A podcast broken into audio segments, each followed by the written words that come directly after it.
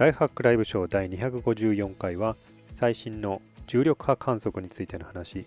セキュリティの話題、そしてアメリカのツイッターで盛り上がりました女性に対するハラスメント問題でのハッシュタグ MeToo の話題についてお伝えします。それではどうぞ。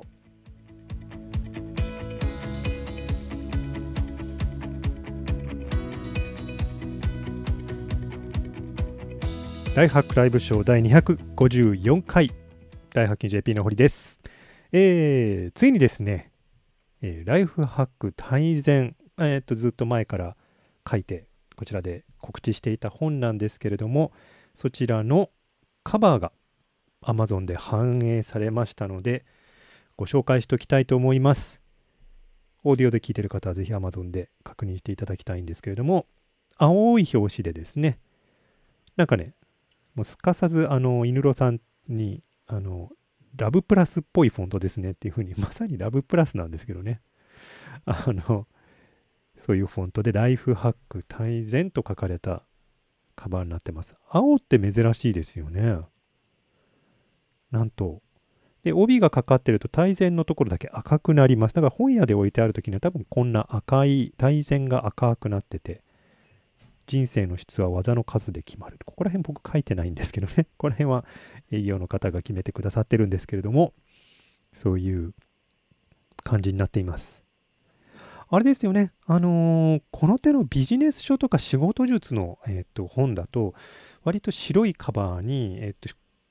もうぶっといゴチック体って書かれているもので、なんていうか、あの、パキッとしたデザインが多いんですよね。そのビジネスみたいにこのこうパキッと切り取るものが多いのであのちょっと今回のねあの本はそういうのに比べると少し柔らかく変化球な感じのタイトルになっています。これでね仕事術の本だと思ってくれるのかどうかっていうのはちょっと後から考えて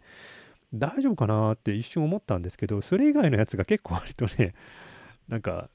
あのミュージシャンみたいな感じのやつがあったり、あと一つはね、軍隊っぽいやつがあって、軍隊っぽいやつ最初いいかっていうふうに押されてたんですけど、なんかね、こう、えっ、ー、と、アメリカの文化よく知ってる人だったら、マッシュみたいなね、感じの、その、あの、新兵練成所みたいな感じの、このステンシルが書かれてるようなのが、まあ、ちょっとね、ケツを叩く感じが良くないでしょうということで、えー、もうちょっと柔らかく、ラブプラスっぽく、あの、いう、というタイトルを選んだ結果、こういう感じになりました。良かったのかな？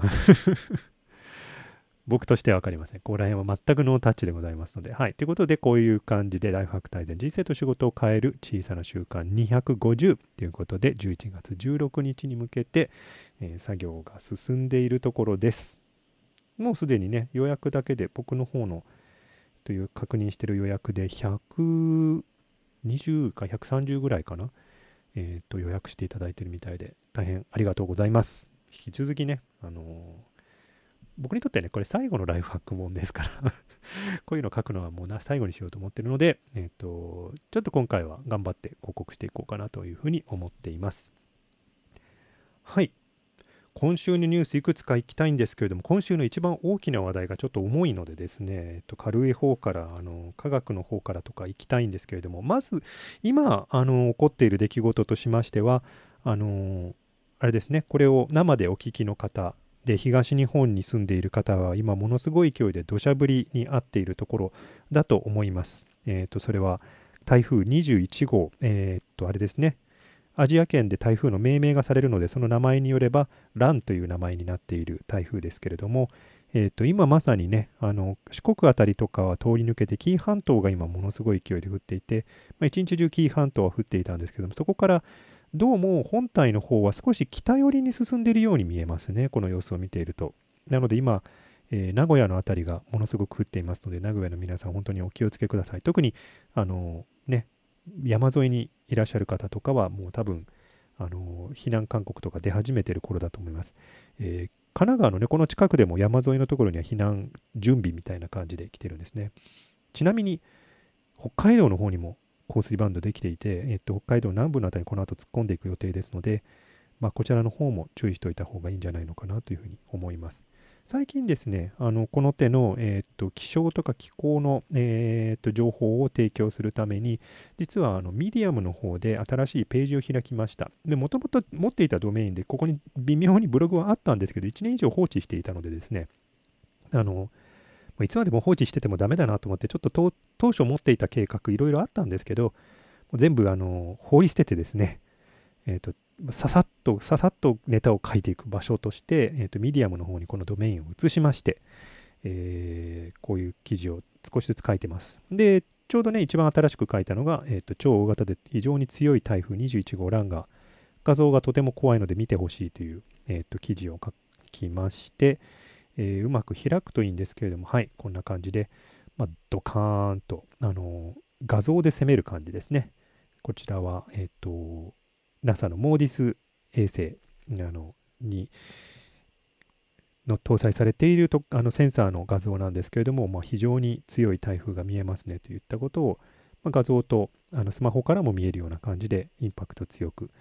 えー、と伝えようかなと思ってます。ここいろいろな気候のニュースが起こるあのやってくるたんびにですね軽くまとめてさっと流していく場所に、えー、と今後していきたいなと思いますのでよろしければミディアムの方でフォローしていただければなと思います。これね、あの、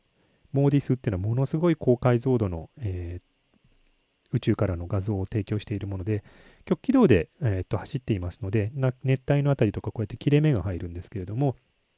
あの毎日、1日2回かな、あの同じ場所を通りますので、あの12時間に1遍ぐらいは何かがあの動きが見えると。で、それを全部つなぎ合わせてみると超高解像度の、えー、可視画像だけじゃなくて、えっと、いくつかのあのスペクトルの、えー、チャンネルで画像を撮って、えー、見ることができる。まあ、あまりに高解像度ですからね、海の上の波の波浪の様子とかそういうものも見えますので、そういうのを使って海の上の風を推定したりとか、そういうことも、えー、にも役に立つような、そういう基礎データを取るのにも役に立つような、そういう衛星になっています。はい。で、今回の、えー、この台風21号は、あの超大型で、えー、非常に強い台風。これ気象庁のランク分けちゃんとあるんですね。あのー、アメリカだとね、カテゴリーなんたらってこれで大抵一言で済ますんですけれども、日本の場合には大きさと勢力の両方を言うようになっていて、えーと、そのカテゴリーの中でも、えーと、超大型、まあ、最最大で、えー、非常に強い、これ昨日あたりですね、に成長したんですけれども、非常に強い、えー、一番強かった時で925ヘクトパスカルぐらいですかね、日本近海でこの状態で突っ込んでくるわけですから、あのー、なかなか戦慄するわけですけれども、あの今のところね、まだ大きな被害が起こったというふうな連絡はないので、このままやり過ごせるといいなと思うのですが、はい、あのなかなかあのビクビクさせてくれます。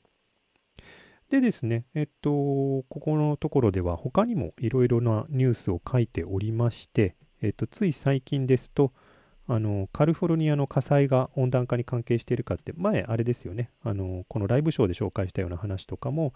えー、ぽつりぽつりと、えっと、そちらの方にはリンクとかもあの提供しながら、えー、紹介しておりますので、まあ、気候の話とか、なるべくね、あの、新聞とかでこういうのを長々と書くことできませんし、あの画像とかもね、バス、あの、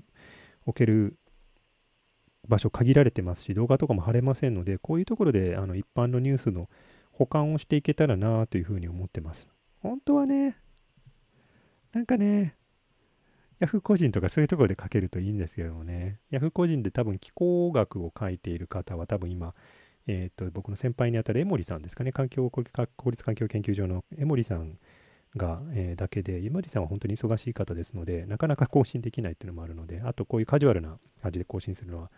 慣れておられないとは思いますので、まあこういうところをね、少しずつ書ける場所があるといいなと思って、まあちょうどずるいクライメート .jp っていうドメインを持っていましたので、あの、こちらで更新していこうかなというふうに思っています。はい。コメント欄を見たら、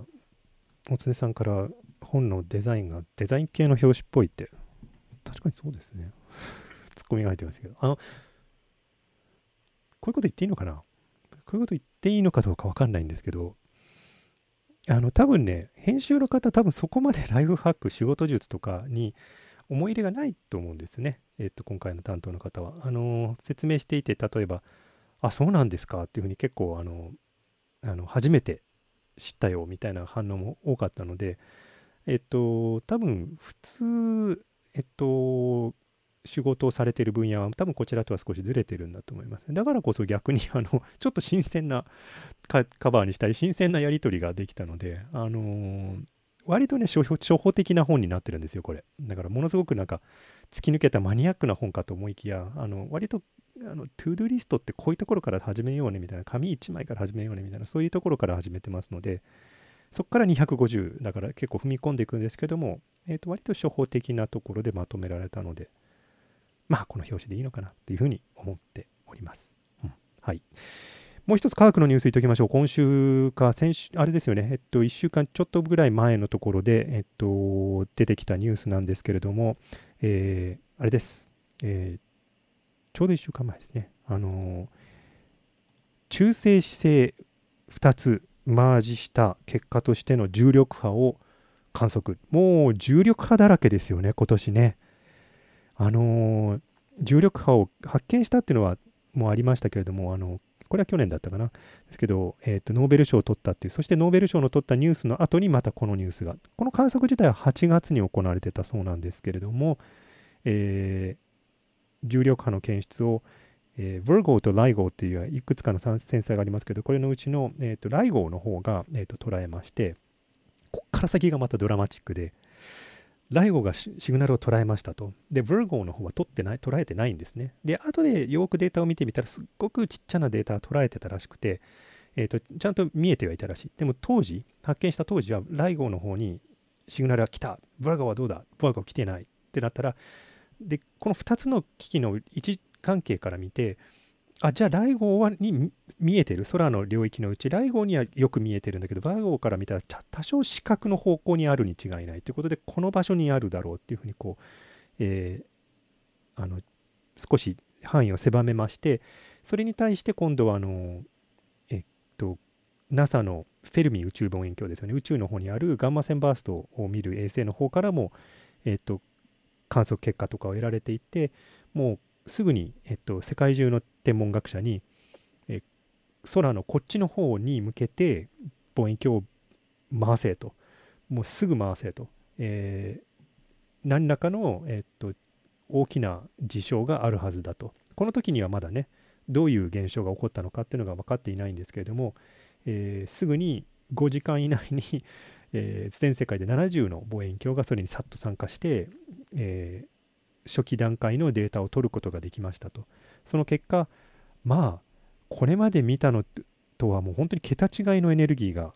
一緒にして通過していくという、そういう現象が見られまして、おそらくは中性子星が2つ、えー、こう猛烈な勢いで回転しながらぶつかって1つになっていくという、こういうあの現象が起きた時の、えー、重力波とガンマ線が検出できたんだろうと。これ本当に何が嬉しいって、もうこれ何度もあのこの重力線、重力波のニュースのたっぴり繰り返してますけど、あの、このおかげで僕ら、もう一個新しい光が手に入ったんですね。今までは光が届いたり、ガンマ線が届いて初めて、あそこに望遠鏡を向けろっていうふうにやってたので、もう遅かったんですよね。でもこれのおかげで重力波が来てから、後から来る粒子とかを見ることができる。だからニュートリノとかもこっちから来るはずだから、あの注意してろっていうふうにえー、言えると。なので、重力波とガンマ線と可視光ともう素粒子とってこういくつもの武器のうち本当にまた一つ、えー、と武器が手に入ったということですよね。まさに新しい天文学が生まれつつある状況で今回のこのデータだけでね博士論文が一体いくつ出てくるのかっていうこうもうね宇宙物理やってる人にとやったらもう本当あのうひょーっていう状態なんでしょうね、これはね。はい。えー、論文の方はネイチャーの方に出ていまして、あの8月に出てきた現象ですので、データは、えー、と初期的な解析が終わって、まあ、こういうニュートロンスターの、えー、とマージングじゃんじゃないかっていうことで、えー、とネイチャーに論文が出ておりますので、難しいけど、ちょっと読みに行こうかなというふうに思います。はい。あの、ネイチャー、論文は読めなくてもですね、あのこの手の大きな話題だったら必ずトップページにですね、解説があります。えっ、と、ネイチャーのトップページに。あの、なので、英語ではあるんですけれども、一応そういう大きなものに関してはプレスリリースみたいな、そのアニメーションとか、ポンチエとかも含めて解説をしてくださってること多いので、あの科学者じゃなくてもこのサイエンスとかネイチャーとかは、えっと、結構見に行って良いのではないかと思います。はい。えー、っと、セキュリティの話いきましょうか。今週セキュリティ畑はいろんなお話ありましたけれども、全世界新刊というのが、えー、先週今週の月曜日かなにありました、えークラックと言われる K ですね K で始めるクラックという、えー、バーナビリティが報告され大騒ぎになりました。えっと、これは何かというと、えー、WPA2 要は Wi-Fi のパスワードを送るためのあのセキュリティのレイヤーですけどこちらが、えー、もう仕様からして、まあ、実装の仕方からして、えー、クラック可能であると。でそれはあの我々が普段例えばあの自宅の Wi-Fi でもいいですし、スターバックスとかの Wi-Fi につなぐときでもいいですし、どういう形であれ、この Wi-Fi につなぐときには、こう認証をしますと。で、パスワードを送って、そしてルーターの方から、はい、OK だよって、この 4A ハンドシェイクっていう形でこのパスワードの認証をするんですけども、最初から悪意のある人間がそこにちょっとこう網を張って待っていて、このハンドシェイクの間に入って、えー、あの何度でもキーをあの失敗するとキーを送り直すっていうあの仕様をとっていますのでそのキーを送り直すところで真ん中に入って、えハイジャックしてしまうというそういう、えー、とやり方をとっています結構複雑なんですけれどもあのー、あっけなく取られるものでもあるのでしかも WPA2 にが入っているものはほぼ全て対象になりますので、えー、まあどうすればいいんだというあのことで、一時期大騒ぎになりました。あ、あの、後からよく、えっ、と、皆さん、ベンダーが調べたところ、まあ、パッチを当てることでテスあのなんとかなりそうな、えっと、ところもありますよということで、Windows はもうすぐに一番最初に、えっとパッチが出る予定だというあの発表がされて、えっ、と、Linux に関しても大丈夫そうだ。Cisco とかも大丈夫そうだ。えっ、と、iOS とかは、そのままの状態では基本的に、えっ、と、クラックできないらしいので、ただこの後、えっ、と、ちゃんと、えー、パッチも当てますよっていう発表が行われていて、で、Android ですね。Android が特にちょっと危なくて、Android の約4割ぐらいが、えー、この、えー、バナビリティに影響を受ける。だから特に昔の Android をパッチを与えられるかどうかが一つ大きいのと、えー、そこら中にあるご家庭の、えー、Wi-Fi ルーターとかそういったものに対するパッチを世界中のベンダーがやってくれるのかどうかここがちょっと難しいですね。ねただちょっとありがたいのは MacOS、iOS、そして Windows、Linux みたいな接続する側の方の、えっと、えー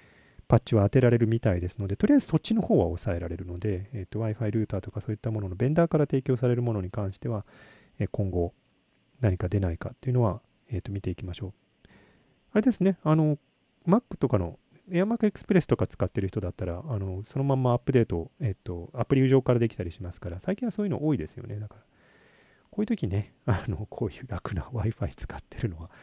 あの得だったりしますね。はい。いやでも、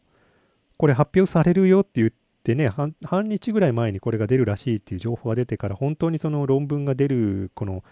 あのエンバーゴの時間までもう みんな大騒ぎで、どうなるんだ、どうなるんだって。で、実際出てきても、おお、こいつはやばいぞ、みたいな話になって、そこからパッチどうなるんだ、までの、えっ、と、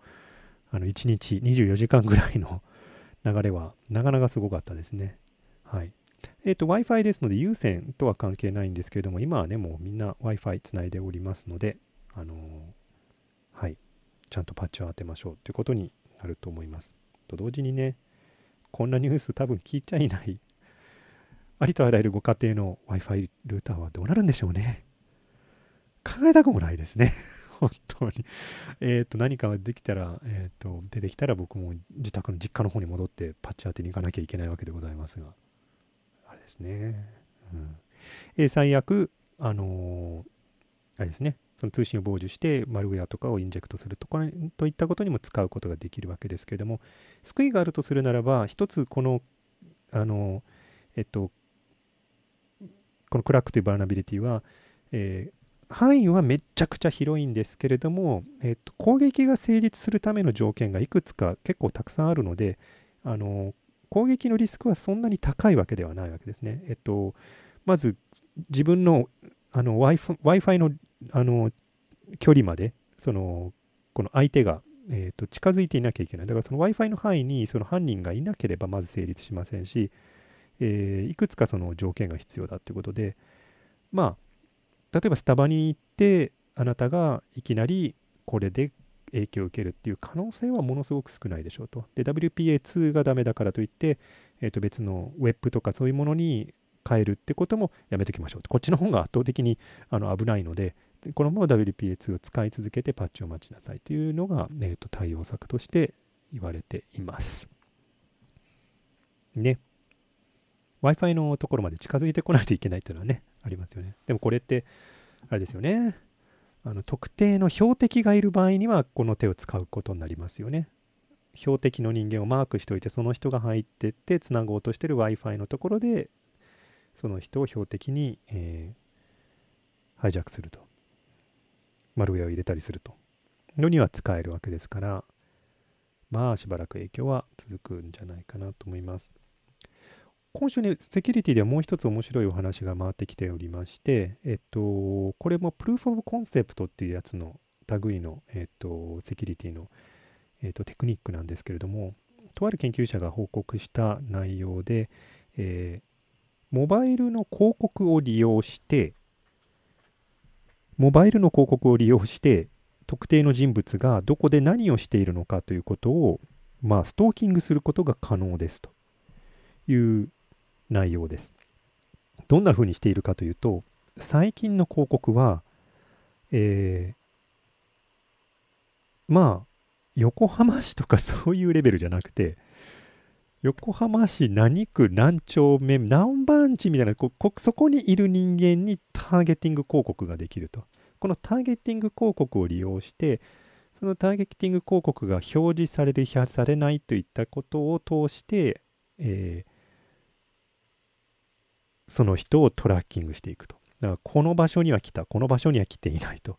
これをやるためにはまず最初にその人のその端末の ID を取らなきゃいけないので、やっぱり一回接敵して、その人の、えー、例えば同じネットワークにつながった状態で、スタバとかですよね。そういうところで同じネットワークにつながった状態で相手の ID とかを盗み取ると、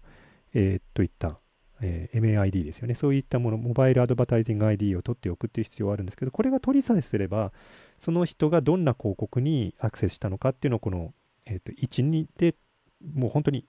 一つ一つの道スケールでターゲットした広告で、ああ、今この ID の人がこの広告読み込んだよみたいな感じでトラックしていけば、その人の自宅だとか行動先とか購買しているものとか、そういったものを全部丸裸にできると。しかも、そんなにお金かかんないよって、ターゲッティングしてるもんですから、あまりにターゲッティングがピンポイントだと、かえって価格って下がるんですよね、広告って。なので、まあ大体1000ドルもあれば、その人を街中ストーキングすることができますと。ストーキングの値段として1000ドルは安いですよね。いや、怖い。はい、これも、えー、あれですね。あの、誰もが危ないってわけじゃなくて、多分芸能人とかを追跡したりとか、非常にあの、クオリあのターゲットとして、あの、にされやすい人、政治家とか、あの high profile の人間が多分狙われる可能性が高いとは思うんですけれども、このような形でのターゲティング広告の利用の仕方もあるということが報告されてます。怖い。はい。えー、ささささっと細かいニュースいって今日の本題に行こうかと思いますけれども、あのー、あれですね。えー、1年前からずっと待っていましたメガボッツ対水道橋重工の、えー、クラタスの試合が行われましたね。一応これだけ、これはフォローだけしときましょう。日本で行われまして、えー、なぜかにアメリカから2台持ってきて、政権好きで、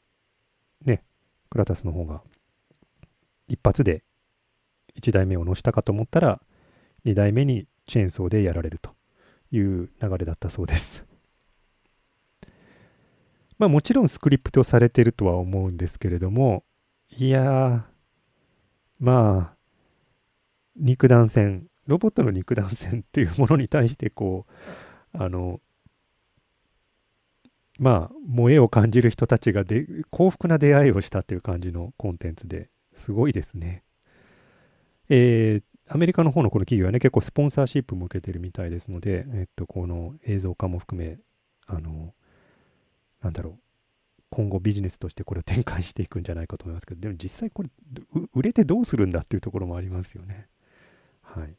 興味のある人はぜひこの動画の方とかを見に行ってみてください。えっと、あともう一つ、細かいニュースでいくと、AlphaGo、えー、 machine learning で人間の棋士をまあ破っていったアルファ5が一生もできないようなまた別のシステムアルファ5ゼロというものが開発されたと。まあ100戦やって 100, 100連敗ですねアルファ5が。えっとしかもこの開発の仕方が恐ろしいのがもともとのアルファ5は、えー、語の基本的なルールを教えた後は人間の騎士のトップ騎士の寄付を与えて学ばせてるんですね。だから今までの人間のトッププレイヤーの打ち方を見てそれに対してトレーニングをして自分自身に対してもトレーニングをしてそれでトップ騎士を破れるようになったんですけどこの AlphaGo0 の場合には、えー、そっちの寄付を見るってところやってないんですね。5のルールだけを与えたら、あとは全部自分自身を相手に、えー、400万回ぐらい、あの試合をしていまして、それを、まあ、このマシンパワーも恐ろしいんですけど、Google の持ってるこの恐ろしいマシンパワーのおかげで、えー、一気に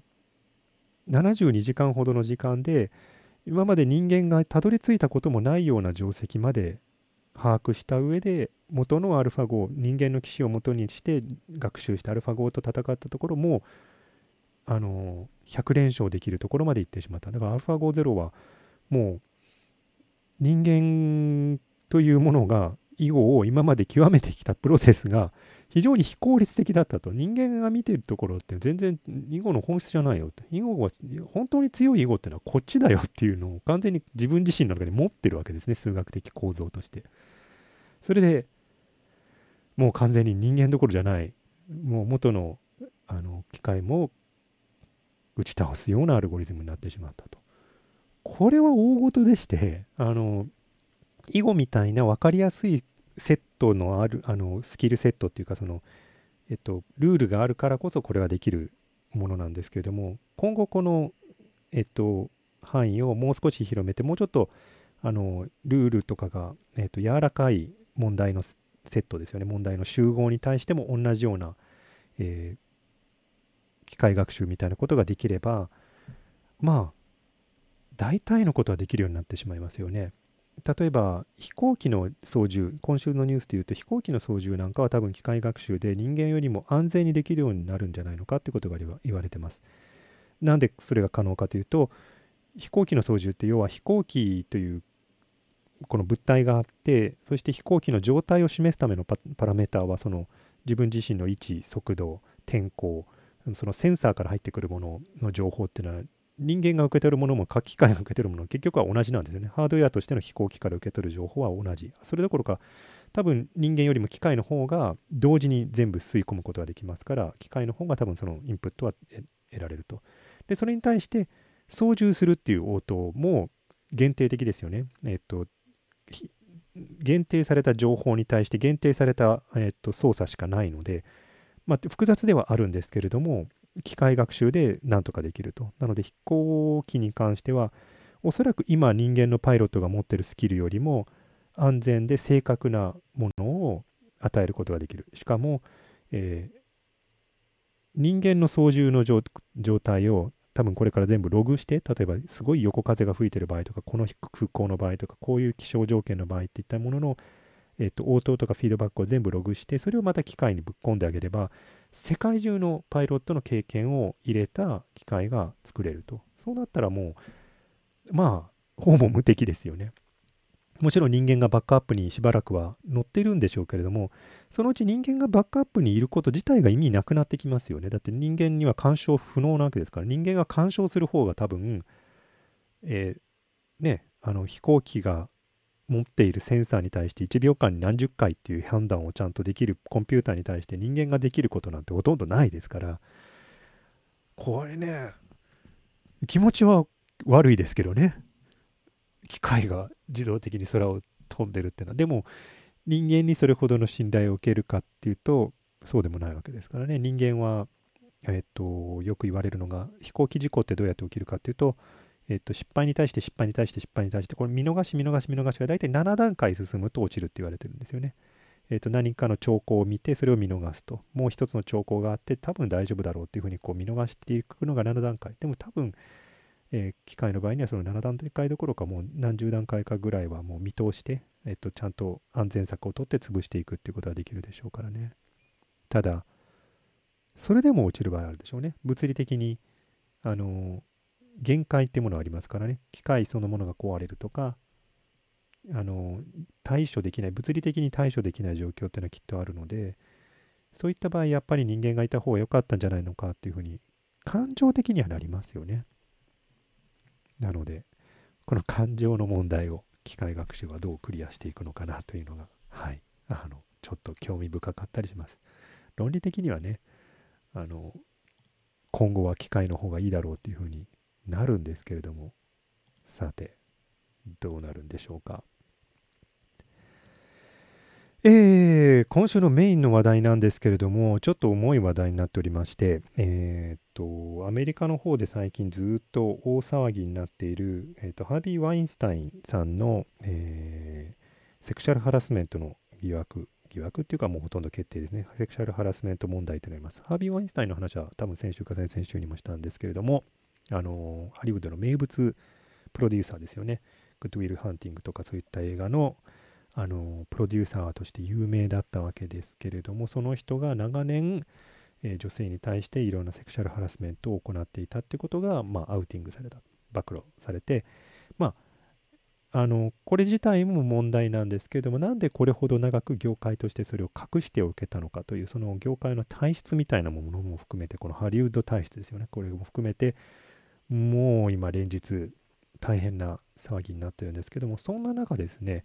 えー、あれですね、えっと、ツイッターを中心に、こんなハッシュタグが流れ始めています。えー、ハッシュタグで MeToo ってやつですね。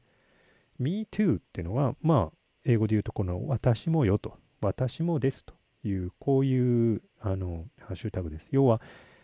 あの、2つの意味があって、えっと、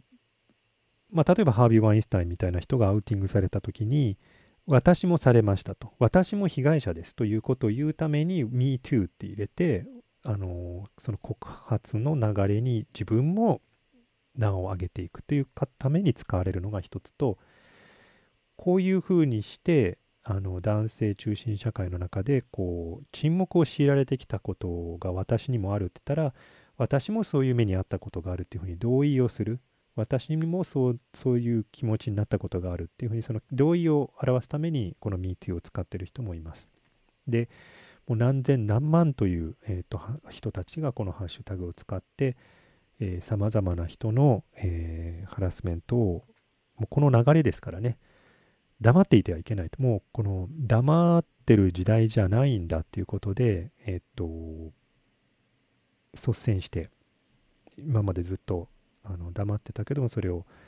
あの暴露するっていうそういう流れになってきています。でそんな中、えー、私も長年追っかけているあの人、えー、テクノロジーライターのロバート・スコーブルさんが複数の女性から、えー、セクシャルハラスメントの、えー、告発というかあの非難、糾弾を受けていまして、まあ大騒ぎになっています。ロバート・スコーブルさんといえばね、あの昔からの、まあソーシャルメディアとかが出てきた時からのジャンキーなあのテックジャーナリストで、まあ、例えばツイッターが出てきた時にはまず最初に1万人フォローするとかね、あの Facebook が出てきたらまず数千人フォローするとか、このとにかく他の人よりも率先して先にあのソーシャルメディアの中に入っていって、そしてもうもう24時間のようにね、ずっとコメントの中で誰とでも気さくに話して、あのソーシャルメディアを使いこなすっていうところですごくテクノロジーのエヴァンジェリストというかそのととしてはすごくあの先進的な人でした。でかつ最近だと、えー、あれですよね Age of Context とかあと The Fourth Wave ですかねあの VR の関係の書籍とかも、えーと、たくさん書いておられて一番新しいところで言うと iPhone X は全面ガラスの AR 専用機みたいな感じになるはずだということを、えーと、息巻いてあの話題になったりなんかもしてた人です。僕もこのロバート・スコーブルさんという人は、えーと、昔からフォローしていてこの人の言うことには一目置いて何か言ってたらとりあえず耳を傾けてなどういう背景があるのかなっていうのはとりあえず考えるようにはしているっていうそういう情報源としてすごくあの信頼していた人物です。でそういう人物がね、あのー、このような形でアウティングされてしまうというのはものすごく残念なんですけれども実際その糾弾している人のページなどが、えー、ミディアムにありましてこちらはクイン・ノートンさん、えーと、同じように、えーと、テック系のジャーナリストの女性の方ですけれども、えーと、どのようにして自分が襲われたかといったことを結構克明に書いておられて読んでいてちょっとあのえっと辛い。あのなかなか辛いものがあるのでえっとまだ全部読めてないんですけど、途中でね、うってなってしまったんですけれども、あのまあ、とにかく、ロバート・スコーブルさんが、あの、セクシャルハラスメントがどういうところから来てるかというと、ロバートはあの数年前からあれなんですよね。あのアルコール問題に関してはもうすでに告白してるんですよ。ずっとあのアルコール依存症で、えー、とそのアルコール関係の問題をずっと抱えていてでそれをあのアルコアルコール依存症の会ですよね向こうにはあのアルコール依存症の人同士がですね集まってお互いの悩みを週に1回話し合うっていうアルコアルコホリックのアノニマスっていうあの団体があるんですけどもそこに通ったりなんかしてそのアル中から脱することをしたいっていうことをここ数年ずっと言ってたんですよね。でその問題と絡んでるみたいでお酒に酔っ払うと女性に対してあの言葉であれ行為であれ、えっと、乱暴なあの行動をとってしまうというそういうのが複数1人や2人じゃないですよね。3人ぐらいかな今のところね。出てきてると。いや一つにはこういう流れが出てきてくれてよかったなって思うわけですよ。えっとロバートみたいな人は影響力強いわけですからその影響力の陰で女性がこう沈黙させられてるのはよろしくないわけですのでこういう形でちゃんとロバート、ここはいけないでしょうと。これはダメでしょうっていうふうに。例えばその、あの、ロバート・スコブラ一時期ラックスペースという会社にも、えっ、と、一種結構その、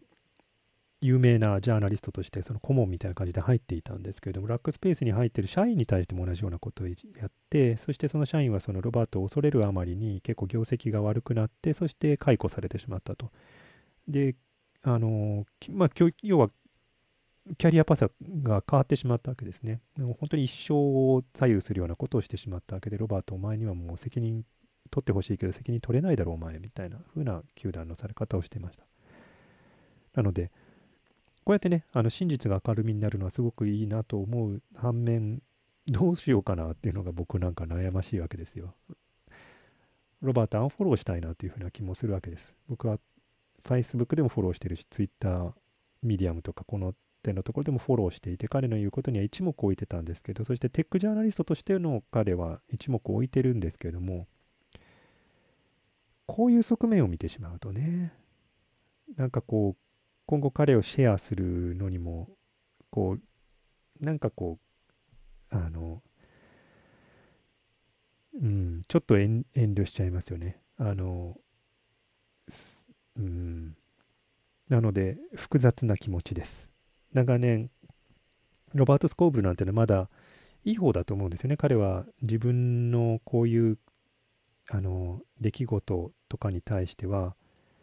基本的に Facebook で大体あの明らかにするんですよね。えっとアルコホアルコール関係の問題だとか、えっと、家族に対するアビュースとかそういったものを基本的に大体赤裸々に書きます。で今回も、えっと、指摘されてから自分はこういうことをしてきましたってことで一応つまびらかに書いてはいるのでだから彼自身がものすごくその取り返しのつかないほど邪悪な人間だとは僕は思わないんですけどでもだからといってこの女性たちにとっては許せない存在で許されるべきでもあるはないとは思うんですよね。なのでどうしたもんか。なんとなく今のところは僕はその彼が今後どうなっていくのかなっていうのはあの興味があるのでえっとシェアをしたり彼のことの記事を多分これまでに比べると多分低いランキングであのしか評価せしないただ彼自身がこの評価を受けてどうなっていくのかっていうのは今後見ていきたいかなというふうに思いますやっぱりねあのこういう時にねありがちなあれが彼は僕の前では彼は良い人だったよみたいなそういう変あの返答がよく出てくるんですよね。彼のは友人多いですからその周りの人が僕の前ではいい人だったのに彼は私の前ではいい人だったのにっていうのが多いんですけどそれはそうですよ。だってそういう被害者の前だけでそういうことをやるわけですからね。だからこれまで隠してこれたわけですから。なのでそういう社会の構造としての女性に対するあの差別みたいなものがこうシステマティックに隠蔽され抑圧されてる状態っていうのが変えるためのハッシュタグとして今この MeToo っていうのが、えー、結構流行ってる状態です。日本でこれができるかですよね。おそらく今の日本には無理なのかなという気はします。何しろ女性に関する問題が何か起こるたんびにものすごい勢いで被害者の方を非難する流れが日本にはまだまだ強いですからね。欧米も強いんですけど日本は特に強い。被害者の方にもこうされる理由があったんじゃないのかと。いやあいつはもう最初からメンヘラだからこういうこと言い出すような頭がおかしい人なんだみたいなこうことを知りもしない人が大声で叫び始めるんですね。こういうこと言うこと自体がもうおかしいはずなのにそれをたしなめる人もいないぐらいあの割と空気を吸って吐くのと同じぐらいの自然さであの被害者を叩くような流れは容易に出てくるのがまだ今の日本の空気ですのでね。まずは事実を。まずは事実をちゃんと明らかにした上でどうするのかっていうのをこの加害者の側がちゃんとその目に見える形で対応しなきゃいけないのに割と人間がちになってるところがありますよね。はい。なので、日本でもこの MeToo みたいな流れはいずれやってくると思います。今結構そのフェミニズム関係のハッシュタグはずっと追っかけて読んでるんですけども、なんかよくわかんないことでに、なんか一日中騒いでるんですよね。そその重箱の隅は本当に重要なんですかっていうのはちょっとよくわかんないぐらい、あの誰かまとめて説明してほしいんですけど、なんか、うん、ただそういう議論がね日夜ずっと行われてるってことは多分日本でも少しずつその常識が変わりつつある。その何何が良識で何が良識じゃないのかっていうのは変わりつつある。今まではね割とその social contract っていうのがあって普通に行動している人間が何か害を受けた場合にはみんな不当だと思うんですけど普通よりも例えば何あの、えー、の目立ってる人目立ってる女性えっと、普通よりもちょっと違った行動をしている人が何か害を受けた時にあれは仕方がないみたいな言い方をする流れが今まであったんですけど少しずつそこが変わりつつあるのかなという気はしています。はい。というちょっと重い話だったんですけどまだこの話ずっとまだ燃えてますから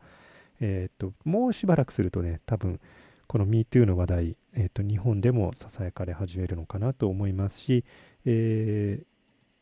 ー、アメリカから初で、えっとこの手の話題で一番早いのは大体、えーと、渡辺ゆかりさんですね。ハリウッあのアメリカはいつも夢見ているってケイクスで連載を持たれてるんです、コラムを持たれてるんですけども、えー、こちらにもハリウッド名門のプロデューサーはなんで、えっと、大物のプロデューサーはなぜセクハラを見逃し続けられてきたのかっていう記事がありますが、多分この次あたりに、この MeToo の流れとかも解説してくださるんじゃないのかなというふうに思います。個人的に、これ僕が当事者ではないので、あのー、ここで誰かをアウティングはできないんですけれども、個人的に僕の知っている、あのー、範囲内でも、えっと、そういう出来事がありまして、で、あのー、詳しい事情とかも結構知っている、えっと、のがあってですね、えっと、僕は当事者じゃないので、えっと、それを明かすわけにはいかないんですけれども、心が煮えくり返ってる事件っていうのはあるわけですよね。なんでそれほどの有名人のあなた、あなたともあろうも人が、そんなことをやって表ではこういう顔してられるんですかっていうのがもう信じられない。でも僕からはもう一切その人のからのコンタクトはいくらメールが来ようとも、もうあのメンションが来ようとも全部無視すると、もう一切コンタクトを取らないっていうふうにあの決めてる人がいるんですけれどもあのねいずれそういうのがアウトされてまあちゃんとフェアな舞台でねあのやってきたことに対して一応何か償いの場が与えられるといいのかなと。そういう人はね全員破滅すればいいと思ってるわけじゃなくてあのやったことに対してその被害者が黙らされてる状態が良くないと思いますので被害者との間で話が進んであの償うなら償う何らかの形でそういう場がこれからできてくるといいなというふうに思っています。最後にもう一つだけ、えっと、ちょっとね、あの関わっている会社のところから新しいアプリが出ておりまして、これご紹介したいと思うんですけれども、えー、使ってる人も多いと思います。ファンタスティカル2、あれですね、Mac の上ではもう多分カレンダーアプリの中では最強の部類だと思うんですけれども、このファンタスティカル2をやっているフレックスビッツさんの、えっと、マイケル・シモンズさんの会社ですよね。ここのところから、しばらく前からですね、これ、すげえの来るぞ、すげえの来るぞっていうふうにこう紹介されてたんですけれどもね、えっと、アドレス帳のアプリがやってきました。カードホップっていう名前の、えっと、アプリでして、えっと、今のところね、英語だけなので、日本語化これからするらしいんですけれども、日本語のかあの検索とかもちゃんとできるようになっていて、考えてみればね、アドレス帳のアプリってデフォルトのやつ以外ほとんどなかったわけですよ。で、なんか Excel みたいなやつしかなくて、ものすごく大変だったんですけどこれはまたファンタスティカルと同じようにメニューバーの中に隠れていて、えー、一番上のところに自然言語みたいな感じでですね、あのー、英語、まあ今のところ英語なので、E メール誰それって言ったらそのコンタクトをさっと検索して、この何人、この5人のうちの1人ですか、あ、この人、この人って、E メールこの人で、スパッとメールアソフトが立ち上がってすぐにメールが送れる。あるいは、えー、例えばメッセージ誰それ、あのスカイプ誰それっていう風な感じで、大体住所録を引っ張るときって何かしたいわけですよね、その住所録で。で、例えば電話をしたい、メールを送りたい、メッセージを送りたいというアクションがあるはずなので、その住所録で誰かを探して情報を探すってところのプロセスを一挙に一行にしちゃって、えー、メッセージ掘りみたいにしたらすぐにメッセンジャーに飛んでくれるというそのその人宛てのメッセンジャーが立ち上がるといったようなその住所録をアクションで駆動できるようにしてやるというそういうアプリになってます。なのでね、あの日本語に対応してくれたりなんかしたら多分あの堀にメールするみたいなところを自然言語で認識して、えっと、自動的にメーラーが立ち上がってアドレスがすでに入ってるみたいなそういうあるいはえーと、グループにも対応していますので、えー、どれどれグループにメールを送るってやったらそれが全員 CC に入って送ることができるとあのそういったあのコンタクトを取るときの、えーと、短縮につながるのじゃないかなというふうに思ってます。まずはね、あの Mac だけで始まるそうですけど、今後もちろん多分アプリ版とかも作っていくつもりだったり、あのスタンダローンのこのメニューバーだけじゃなくてスタンダローンのアプリになるようなものも作るつもりなんじゃないかなと思います。まあ、とにかくこの人たちデザインは、綺麗なんでね、あの、ほんと上手に作ってるなというふうに思うんですけれども、もしよろしければ Mac を使いの方、チェックしてみていただければなと思います。多分また日本来るんじゃないかな。おっさんね。また巻き込まれるような気がしてならないんですけど はい。また何か続報あったらお知らせしたいなと思います。はい。ということで今週はこれまでにしたいと思います。来週、ちょっといません。来週実は、えー、多分このライブショーやってるこの10時ですね空の上を飛んでおりまして、えー、日本気象学会秋の大会ということで、えー、と札幌に向かっているところでございますので、えー、と来週はちょっとなしになりまして再来週またお目にかかることになりますということで、